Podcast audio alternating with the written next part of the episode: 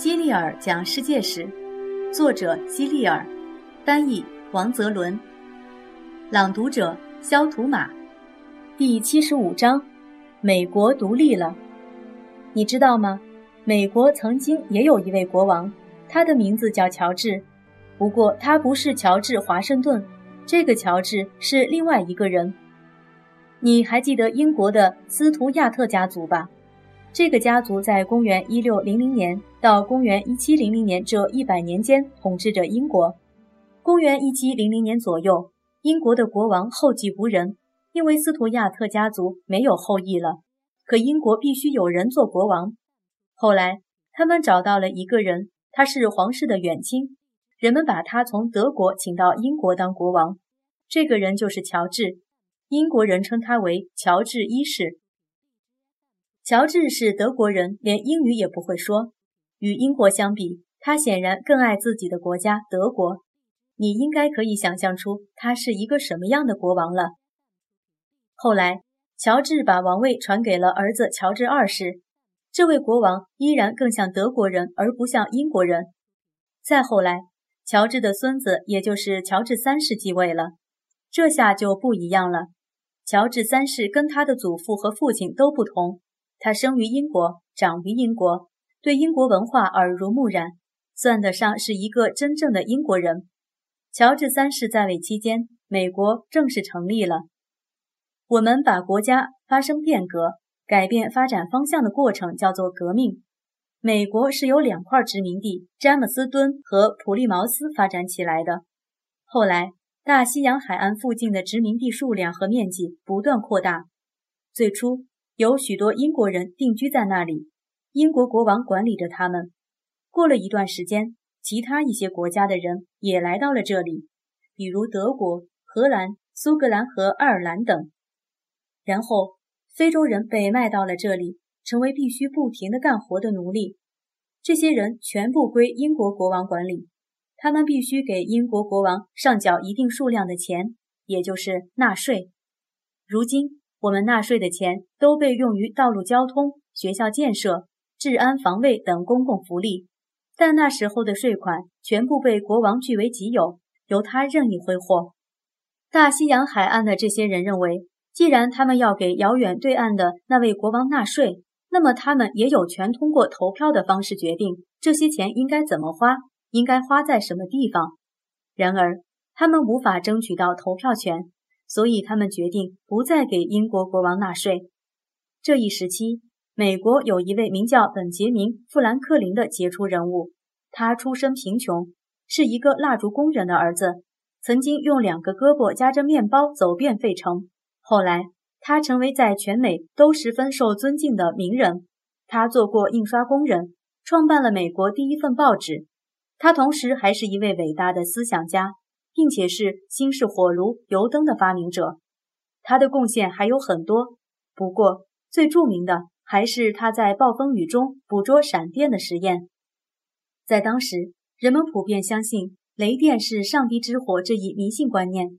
富兰克林想证明闪电和人类使用的电是一样的，于是，在一个暴风雨的天气里，他把电线绑在风筝上，成功的从云中捕捉到了闪电。富兰克林被看作是西方最伟大的智者之一。为了让英国国王在殖民地纳税这一问题上转变态度，富兰克林被派往英国，试图与英国国王达成协议。但是，富兰克林无法说服乔治国王改变自己做出的决定，因为乔治国王实在是太固执了。谈判既然没有用，美国人民只能起来反抗了。他们组织了一支军队。想让一个合适的人来做领导，他们的要求是：这个领导者必须诚实而勇敢，必须聪明而有见识，必须热爱自己的国家，必须是一名优秀的战士。他们四处寻找这样的人，最后终于找到了。关于他们选择的这个人，有这样一个故事：在他小的时候，他为了试试刚得到的新斧子是否锋利，就把他父亲最喜欢的一棵樱桃树砍倒了。他父亲很生气，问是不是他把树砍倒了。他非常诚实勇敢地回答道：“就是我做的，我不会说谎的。”你知道这个人是谁吗？他就是乔治·华盛顿。我们现在知道这个故事不是真的，他是为乔治·华盛顿写传记的作者编造出来的。但是他归根结底仍然是一个好故事，对吧？乔治·华盛顿曾经做过土地测量员，他在十六岁那年就被雇到弗吉尼亚去测量费尔法克斯勋爵的大农场。他的聪明才智很快便显露出来。后来，他成为了一名优秀的战士，参加了七年战争。他拥有一颗爱国的心，所以在战争中就表现得非常勇敢。因此。乔治·华盛顿被推选为美国统帅，率领军队去对抗英国。起初，美洲人只是想获得与英国人一样的权利而已，并没想要建立一个新的国家。很快，他们发现，只有彻底脱离英国的统治，建立一个独立的新国家，才能获得那些权利。于是，一份名叫《独立宣言》的文件诞生了。这份文件。由一个名叫托马斯·杰弗逊的负责人起草。之所以会叫这个名字，是因为它的内容是宣布这些殖民地要脱离英国统治，成立独立的国家。人们推选出五十六个人作为代表，在这份宣言上签字。参加签字的每个人都很清楚，如果在与英国的战争中不能获胜，他们就会背上英国叛国者的罪名，难以逃脱被处死的命运。但他们还是义无反顾地签了字。然而，这份只有一方签字的宣言是绝对不可能让英国放弃这些殖民地的。英国的乔治国王已经派出军队去进攻这些想要独立的殖民地。华盛顿的军队人数与英军比起来要少得多，军费也少得可怜，没有充足的粮食和衣物，枪支弹药也很少。有一年冬天。这些士兵就差点因为饥饿和寒冷而死去。这样下去，如果没有援助的话，这支队伍很快就会灭亡。但是，华盛顿从不放弃，他激励着士兵，让他们鼓起勇气。本杰明·富兰克林再次被派到海外，当然，这一次他不是去英国，而是去法国。他要争取到法国的援助。在七年战争中。法国失去了他在美洲的殖民地加拿大，所以法国跟英国矛盾很深。不过，法国一开始并没有对美洲人伸出援手，因为华盛顿的军队已经败给英军太多次了，人们一般都不会帮助失败者。独立宣言发表后的第二年，美军在纽约州的萨拉托加大败英军，于是法国国王才对这场战争产生了一些兴趣。他开始帮助殖民地的人们继续这场战争。有个年轻的法国贵族名叫拉法叶，他从法国赶来，跟随华盛顿将军作战，并且由于他的出色表现，获得了许多荣誉。战事对英国渐渐变得不利。这时，英国人想和美洲人议和，答应让他们享有与英国公民一样的权利，但是为时已晚。如果是在开战初期，美洲人也许会接受这个停战条件，但现在他们只想彻底从英国独立出来，而英国不可能轻易放弃这些殖民地，所以战争还得继续下去。英军把美洲人称为“美国佬”，在北部的萨拉托加，这些美国佬却把他们打得落花流水。英军又把他们的将军康华利勋爵派到南部去作战，这里的美军部队由格林将军率领。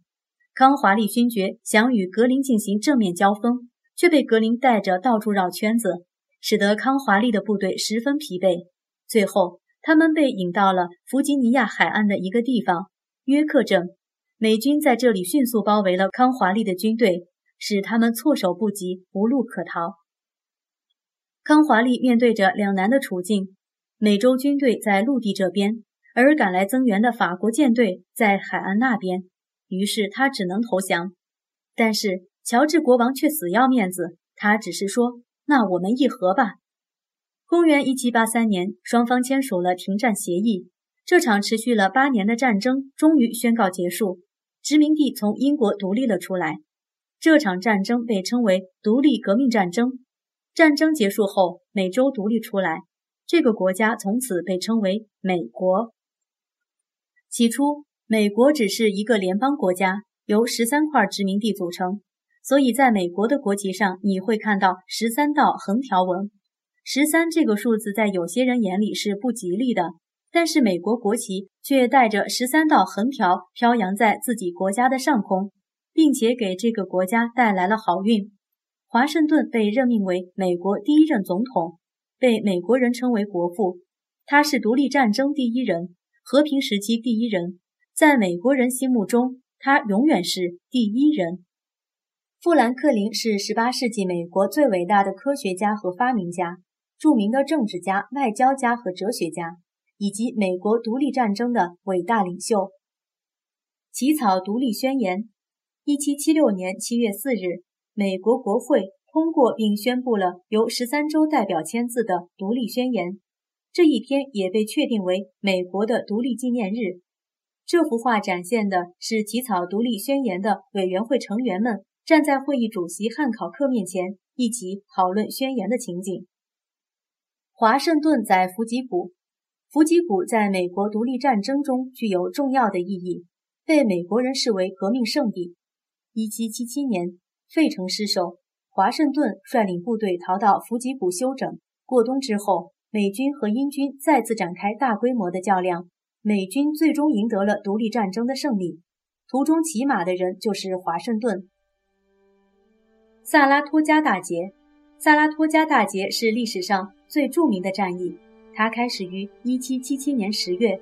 在这次遭遇战中，英军死亡600人，美军死亡300人。